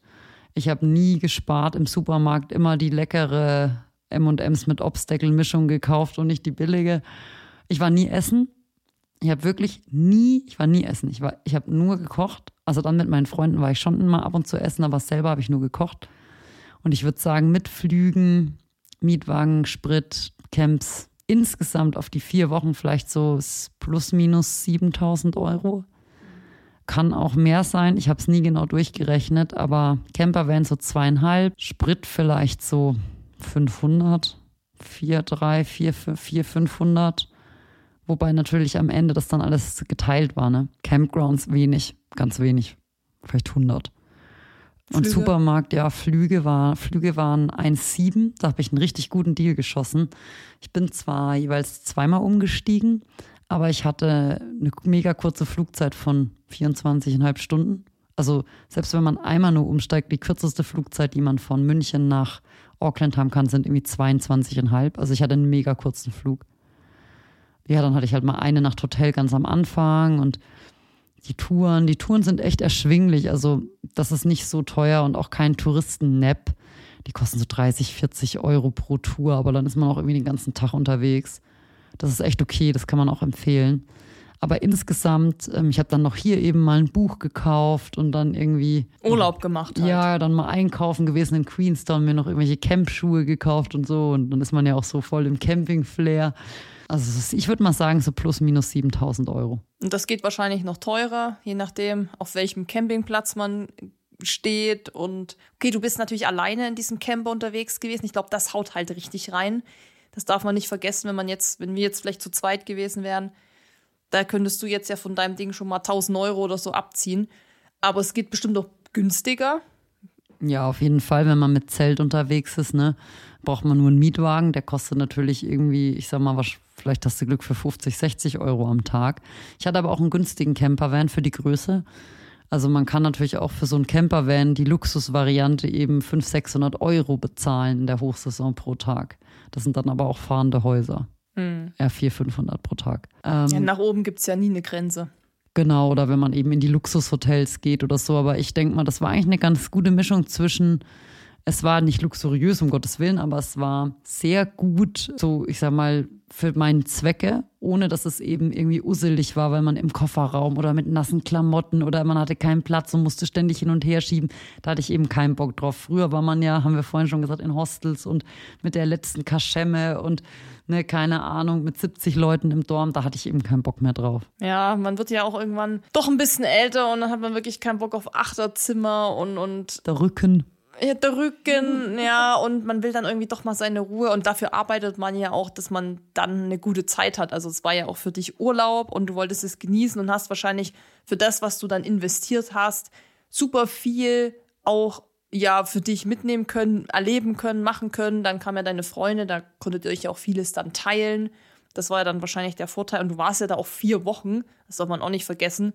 das hatte ich dir vorhin auch schon hier vor dem Podcast gesagt, dass ja ist mittlerweile die, die Tokio-Reise zum Tokio-Marathon mit Startplatz, Flug, Hotel für ein paar Tage mit anschließender Mini-Rundtour. Da bist du auch bei 7000 Euro. Und da bist du aber keine vier Wochen so unterwegs, wo du so viel siehst, weil der ein großer Teil ist ja dieser Marathon-Startplatz und alles, was da so dranhängt. Ich rechne das immer gerne runter, wie viel hat mich die Reise am Ende pro Tag gekostet. Und ich denke mal, es waren schon, ich sag mal, 300 Euro. Ich sag mal, alles, was so bis 200 Euro ist, wenn du alles dazu rechnest, internationale Flüge, Parken am Flughafen, Shuttles, Transfer, keine Ahnung, Sprit, dann bist du bei so Fernreisen, und das ist ja nur wirklich das andere Ende der Welt und eben nicht Madeira, schnell mit dem Flug ja pro Tag schon bei 100, 150 Euro, je nachdem, wie lange du fliegst oder eben 80 Euro. Das heißt, da hast du schon einen großen Baustein und gemessen an das, was ich erlebt habe und wie das auch, ich sag mal, auch erholungswert für mich war, war das echt jeden Cent wert. Und ich würde jedem empfehlen, ganz egal, ob er das jetzt mit Zelt macht und really low budget oder Luxusvariante, dass er, dass man sich auf jeden Fall lieber ein bisschen mehr Zeit nimmt und nicht so von Sehenswürdigkeit zu Sehenswürdigkeit so rusht, weil eigentlich ist Neuseeland eben so ein Land, was so zum Entschleunigen einlädt. Mit diesen weiten Feldern und Wiesen, mit diesen Schafen. Das ist so ein bisschen fast schon meditativ, aber während die in dieser wunderschönen Szenerie eben super geil zum Sport machen. Und du warst ja zur Hauptsaison da. Wie voll ist es da? Wie nervig ist es auf ja, den das Trails? interessiert dich natürlich immer. immer, Ähm, aber ich will ja immer alleine sein. Genau, ich ja auch. Also ich mag ja auch gar keine Crowds und ich versuche auch eben immer früh loszugehen oder spät loszugehen und nicht um 10 Uhr, wenn die ganzen Touribusse kommen. Und klar, auf den bekannten Walks, die da halt auch von diesen Visitor-Centern empfohlen werden, wenn du da um 10 Uhr losgehst, triffst du natürlich schon ein paar Leute. Und je näher du dann an die Parkplätze kommst, auch bei den Great Walks, sind natürlich Leute, die nur so ein Daywalk machen oder mal so ein Dayhike. Aber in Summe ist es einfach so weitläufig und so groß und auch gerade auf diesen Great Walks, da haben halt die, die ähm, Hütten auch nur 30 Betten. Und wenn der halt 60 Kilometer lang ist, wo sollen die Leute herkommen? Also außer die rennen es halt, ja. Verläuft sich halt. Genau, es verläuft sich. Und ich habe auch viele so Dayhikes gemacht oder eben mal nur den Anfang oder nur das Ende. Ich muss sagen, selbst auf den Strecken, wo so professionelle Dayhikes angeboten werden, das siehst du dann vor Ort immer, ja, mach hier Abel Tasman Daywalk, wir fahren dich mit dem Water-Taxi dahin, dann läufst du 10 Kilometer, dann holen wir dich ab. Was eben auch so für jedermann gut zugänglich ist, war echt nicht so viel los. Klar, die Campgrounds, also diese normalen Holiday-Parks, die ich aber eben auch, da war ich gar nicht, wo dann halt auch hier mit Spielplatz und Wasserrutsche, die sind natürlich bummvoll und ausgebucht. Und auch viele von diesen Dock-Campgrounds, Das ist dann, also Dock-Campgrounds ist sowas wie Campingplatz, mm, ja, Stellplatz. Nee, also es gibt Holiday Parks, das sind wirklich die, wo du auch Stromanschluss hast und wo du deinen Dumpstation hast, wo du Wasser auffüllen kannst, wo du nochmal Klos, Duschen hast. Ähm, Das sind halt meist private Ketten, die irgendwie Campgrounds im ganzen Land haben, so Top 10 Holiday Park oder so. Da gibt es dann auch nochmal einen Spielplatz und mal einen Pool. Eher so Family-Style und so Dauercamper. Und dann gibt es diese Campgrounds von DOC, von diesem Department of Conversa Conservation. Das sind eher so in remoteren, abgelegenen Gegenden. Da gibt es sowohl welche mit auch Wasser, also mit Toiletten, als auch welche, die für Self-Contained Vehicles sind, also für Autos, die eine eigene Toilette haben und komplett unabhängig sind. Die sind eher spartanisch ausgestattet. Also da gibt es jetzt keinen Pool oder irgendwelches Entertainment oder so. Da gibt es oft nur so eine Dropbox, wo du 10 Dollar reinwirfst und da kannst du dir deinen Stellplatz selber raussuchen. Aber die muss man auch oft vorbuchen, damit die halt nicht überfüllt sind. Und dann gibt es eben auch die Möglichkeit auf freien Plätzen, die man im Internet in irgendwelchen Apps findet oder die man selber am Wegesrand findet, einfach zu stehen, wenn es da nicht verboten ist. Und ich habe eben Variante 2 und 3 gemacht, also diese klassischen Campgrounds, wie man die jetzt so findet, die eine Website haben, was weiß ich, www.campingamsee.de. Die habe ich jetzt gemieden, weil die waren natürlich bummvoll während der Reisezeit, ähm, wo auch die Neuseeländer Urlaub machen, weil die Neuseeländer campen selber auch. Also die reisen ja auch nicht immer irgendwo anders hin, weil die sind eben, außer Australien ist nichts in der Nähe. Das heißt, die gehen wirklich dann auch so mal ein, zwei Wochen einfach campen. Und da hat auch jeder einen Campervan. Und ich war halt immer auf diesen Dock-Campgrounds, auf diesen wilderen oder bin halt freigestanden und da war schon was los. Aber ich habe, wenn man ein bisschen guckt und eben, dann, ich hatte immer einen schönen Stellplatz. Sah immer gut aus auf deinen Fotos auf jeden Fall. Da dachte ich mir so, okay, also das sieht jetzt, sieht eigentlich nett aus. Mit den Freunden dann, die wollten schon ein bisschen mehr Infrastruktur, die wollten halt auch mal irgendwie Strom und eben mal irgendwie noch einen kleinen Laden, wo sie was einkaufen können. Waren wir dann auch immer mal auf so Holiday Parks. Das ist mal okay für eine Nacht, aber wenn ich es jetzt entscheiden kann, würde ich halt immer dahin gehen, wo no people ist. Also man kann festhalten, es ist für jede Art des Reisens, also für jede Vorliebe des Reisens was vorbei dabei, also Zelten bis Glamping. Absolut, absolut. Und es gibt eben auch viele so Bed and Breakfast oder so Pensionen, wenn man eben jetzt nicht unbedingt sein Haus mit sich rumfahren will. Also es ist wirklich für jeden was dabei. Was es dort nicht so gibt, außer in den Großstädten, sind so Kettenhotels. Also es gibt in den so Auckland und Queenstown und so gibt es schon auch Hilton und so ganz klassisch, aber so auf dem Land. Es ist wirklich sehr ländlich. Also es gibt wirklich kaum große Städte und es ist dort alles sehr familiär, sehr ja, dünn besiedelt einfach und eben sehr antikommerziell. Das hört, sich, das hört sich nach meinem Gusto an, muss ich sagen. nach meinem Gusto. Mucho Gusto. Mucho Gusto. Also man kann festhalten, es ist auf jeden Fall eine Destination, die zum Sportmachen einlädt, sei es spazieren, flanieren, wandern, rennen, joggen, hiken, wie auch immer man das nennt. Keine Ahnung, kann man da Fahrrad fahren gut? So Mountainbike? Ja, es gibt auch einen, ähm, also es gibt sowohl einen neuen Fernwanderweg, der einmal, ich glaube, über 1500 Kilometer geht, der heißt Te-Aro. Also der hat irgendwie so einen Namen, so der ist irgendwie so ein Long-Distance-Hike. Und das gibt es auch fürs Fahrrad. Coast-to-Coast, Trail, Bike. Und ich habe auch echt einige gesehen mit Satteltaschen. Also es wird schon gebiked. Also auch Bikepacking dann. Ja, Bikepacking. Es ist schon viel Share the Road. Also ich habe viele Biker auch auf den Straßen gesehen, aber das sind halt nicht so Straßen wie bei uns Autobahn 8 oder so, sondern es ist eher so Landstraßen-Style und es ist eben auch einfach auf der Südinsel nicht viel Verkehr, weil da wohnt eben keiner. Also da siehst du wirklich mehr Campervans als Autos. Also ja, gebiked wird. Das hört sich auch geil an. Hat man in Patagonien damals, so wir da waren, auch ja ganz viele gesehen. Auch ganz klassisches Bikepacking. Und da sind die Straßen ja endlos. Du fährst da mit dem Bus und es geht nur gerade aus so Highway-Style. Und du siehst die da, wie die sich so im Gegenwind mit ihren Fahrrädern so irgendwie nach vorne brechen oder so. Das ist schon echt cool. Da gibt's ja auch so ganz viele bekannte Routen da. Also man kann festhalten, es ist eine super coole, ein super cooles Reiseziel für Menschen, die gern Outdoor-Sport machen, die gern draußen sind, die vielleicht jetzt nicht so auf Städtereise aus sind, sondern sagen, ich möchte Natur sehen, viele verschiedene Vegetationszonen, Ja. Also einfach die Vielfalt sozusagen Best of Madeira, Gran Canaria, Westen der USA und der Alpen, kann man sagen, alles in eins gepackt. Und dann hat man einmal geschüttelt und dann hat man das so hingemacht und dann war das Neuseeland. Und noch ein bisschen Südsee außenrum, um die Grenze außenrum. Und dann noch ein bisschen Hollywood mit Herr der Ringe. Ja, genau. So. Und dann hat man Neuseeland und das hört sich auf jeden Fall cool an. Klar, es ist weit weg, es ist teuer, man muss sich das wirklich gut überlegen. Das macht man nicht mal so nebenbei. Aber wir wollten ja heute mal so über dieses, was ich ja auch nicht wusste, unbekannte Trailrunning Neuseeland äh, sprechen. Weil, wie gesagt, ich kann doch niemand, der da jetzt so zum Trailen hingefahren ist, sondern mein Papa war da und hat sich halt Herr der Ringe auch angeguckt und, und hat natürlich auch mega geschwärmt von der Natur. Aber ja, man hat das jetzt nicht so auf dem Schirm gehabt, weil woher auch? Ne, Das ist jetzt nicht so wie, ja, hier ums Eck oder so. Abschließend. Was waren deine Top 3 Highlights? Also Number One, wenn ich jetzt einen Trail empfehlen müsste, wäre der Routburn Track. Das ist eben vom Fjordland National Park in den Mount Aspiring National Park. Also man geht von ein A nach B Track, 30 Kilometer, 1500 Höhenmeter von wirklich Regenwald über mega krasse Wasserfälle in alpines Gelände, über einen Pass, über den Harris Pass, vorbei an diversesten Lakes. Das war einfach, also echt One World in a Country.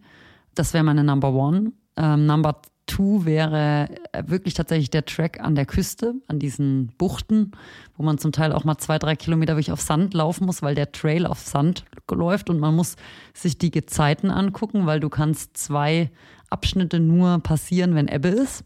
Zwei äh, Stunden vor und zwei Stunden nach Ebbe, also da muss man auch ein bisschen planen ähm, weil das war einfach unglaublich schön, diese goldgelben Buchten. Wie heißt der Track? Abel Tasman Coastal Track. Da bin ich 42 Kilometer von gelaufen. Ähm, das ist wenig Höhenmeter, also immer so wappert immer so auf der Küste, an der Küste mal ein bisschen über die Klippen, mal ein bisschen super laufbar, nulltechnisch, immer flowig, federnder Waldboden, schön ein bisschen Schatten zwischen den ganzen fetten Palmen. Das war herrlich. Und der dritte Platz ist eigentlich gar kein ähm, Great Walk tatsächlich, sondern das war eigentlich diese 17 Kilometer auf dem Taravera Trail, die eben auch Teil des Taravera Ultra Trail sind. Ein Stückchen an der Küste vom Lake Taravera zu diesem Hot Water Beach weil das war einfach, also das war richtig Dschungel. Das war zum Teil auch zugewachsen irgendwie, weil hat mich total gewundert, ich da, aber wahrscheinlich, weil die Vegetation da so üppig ist, dass die einfach so schnell wächst, obwohl da wirklich viele Leute auch normal lang gehen. Weil das war eben auch wieder so geiler Waldboden. Man hatte immer wieder Blicke auf diesen See und dann am Ende eben an diesen Strand rauskommen, wo dann so heiße Quellen aus dem Boden sprudeln, sich da reinlegen und dann fährt man mit dem Boot zurück. Das war wie so einem schlechten Film irgendwie, ja. Also das sind meine Top 3. Und kann man das bei dir auf deinem Instagram-Kanal sehen? Hast du da irgendwie ein Highlight? Können sich die Leute das mal angucken? Ja, genau. Es gibt ein Story-Highlight in Neuseeland mit so Flaggen-Emojis. Mhm. Und es gibt auch diverse Posts. Ich habe auch noch nicht alles hochgeladen, weil ich währenddessen ehrlich gesagt echt wenig am Handy war.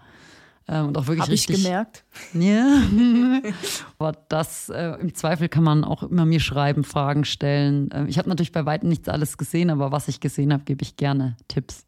Genau, also wenn ihr auch Fragen habt zur Planung so einer Reise, vor allem als Single Lady oder auch als Single Man oder wer auch immer oder als Pärchen oder als Gruppe, ist ja wurscht. Aber wer irgendwie Fragen hat zum Thema, zum Thema Van, Rumreisen, Stellplätze, vielleicht Tipps, was sind gute Stellplätze, das kann ich mir auch gut vorstellen, dass man ja gern auf Empfehlungen zurückgreift, bevor man da jetzt irgendwie einen Wolf googelt. Oder wer irgendwie noch Fragen zu den Trails hat, zu den Tracks, zu Hobbiten, zum Gandalf-Outfit, zu was auch immer Maggie da noch gemacht hat. Schreibt sie am besten selbst an, at Story. Ich verlinke alles mal in die Shownotes, Maggie. Du gibst mir dann die ganzen Bücher mal durch, die du durchforstet hast. Oder wenn du auch noch irgendwelche Links hast, wo du sagst, die waren richtig gut, da habe ich mir noch mega die Tipps geholt. Oder da noch hier Tourismusverband, äh, Website, also alles Mögliche, was irgendwie den Leuten ähm, weiterhilft. Auch gerne irgendwelche Trail-Events, die du, wo du die Tracks abgelaufen bist oder die du kennst, können wir auch alles reinpacken. Ich habe letztens gesehen, da wollte ich nämlich auch ganz viele Links in meine Shownotes packen bei einer Folge. Da hatte Dennis so ganz viel empfohlen, so Bücher und so Webseiten, wo man auch so wissenschaftliche Artikel sich raussuchen kann. Und dann war irgendwann meine Description, also die, die Beschreibung, 4000 Zeichen irgendwie voll. Und ich dachte, so, so viel habe ich ja gar nicht da reingetippt, aber diese Verlinkungen und alles zählen quasi immer so als extra Zeichen. Also da steht dann zwar Buch Neuseeland, aber wenn du das dann verlinkst, dann ist das ja so ein ganz langer URL-Link. Egal, das wollte ich nur sagen, es, wenn ich nicht alles da rein verlinken kann, weil der Platz nicht reicht, dann schreibt einfach Mackie, wenn ihr da irgendwelche Fragen habt. Guckt euch die Highlights an, guckt euch die Posts an. Dann würde ich sagen, vielleicht machen wir das ja noch mal zusammen, wenn ich dann auch mal Zeit habe und keine Challenge mache. Oder wir machen was anderes Cooles zusammen. Wir machen das dann, wenn die Neuseeländer keine Schulferien mehr haben. Dann ist nämlich auch nicht so viel los.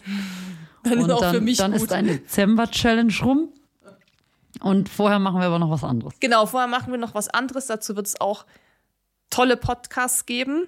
Ähm, wir können ja schon mal so spoilern, das mache ich immer voll gerne im Podcast, einfach so, weißt du, so, ja, so, weißt du, was hinwerfen, aber dann wieder so zurückzieht, weißt du, so eine Angel auswerfen und dann wieder einfahren.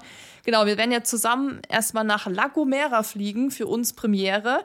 Da werden wir auch was ganz Tolles machen. Ja, das Buch La Gomera liegt hier übrigens auch schon auf dem Tisch. Da werden wir uns ja verraten wir noch nicht, was wir da machen, aber wir werden was machen. Und dann geht es für uns beide nach Gran Canaria. Geilste Laufinsel, neben Neuseeland scheinbar jetzt, die es gibt und laufen da den, äh, ja, also ich laufe den Ultra, Maggie, ja, was, was machst du eigentlich? Ich existiere. Sie existiert und, und cheert oder so. Ja, das werden wir dann sehen, was du machst. Folgt uns einfach dafür auf Instagram. Nein, ihr wisst Bescheid. Maggie, vielen Dank, dass du uns mitgenommen hast auf deine Reise und uns das ja, ferne Land ein bisschen näher gebracht hast, auch so aus der Trailrunning, Lauf, Hiking-Sicht, wie auch immer wir das nennen wollen. Und ich würde sagen, wir sehen uns ja, jetzt gleich nach der Aufnahme und dann beim nächsten Abenteuer. Jo, mach's gut. Tschüss. Tschüss. Hau rein. Wenn dir dieser Podcast gefallen hat, hinterlass uns eine Bewertung und abonniere diesen Kanal, damit du auch in Zukunft keine Folge mehr verpasst. Für noch mehr Motivation und Trainingstipps folge uns auf Instagram unter dem Namen RunSkills sowie auf Facebook und Pinterest oder besuche unsere Website www.runskills.de.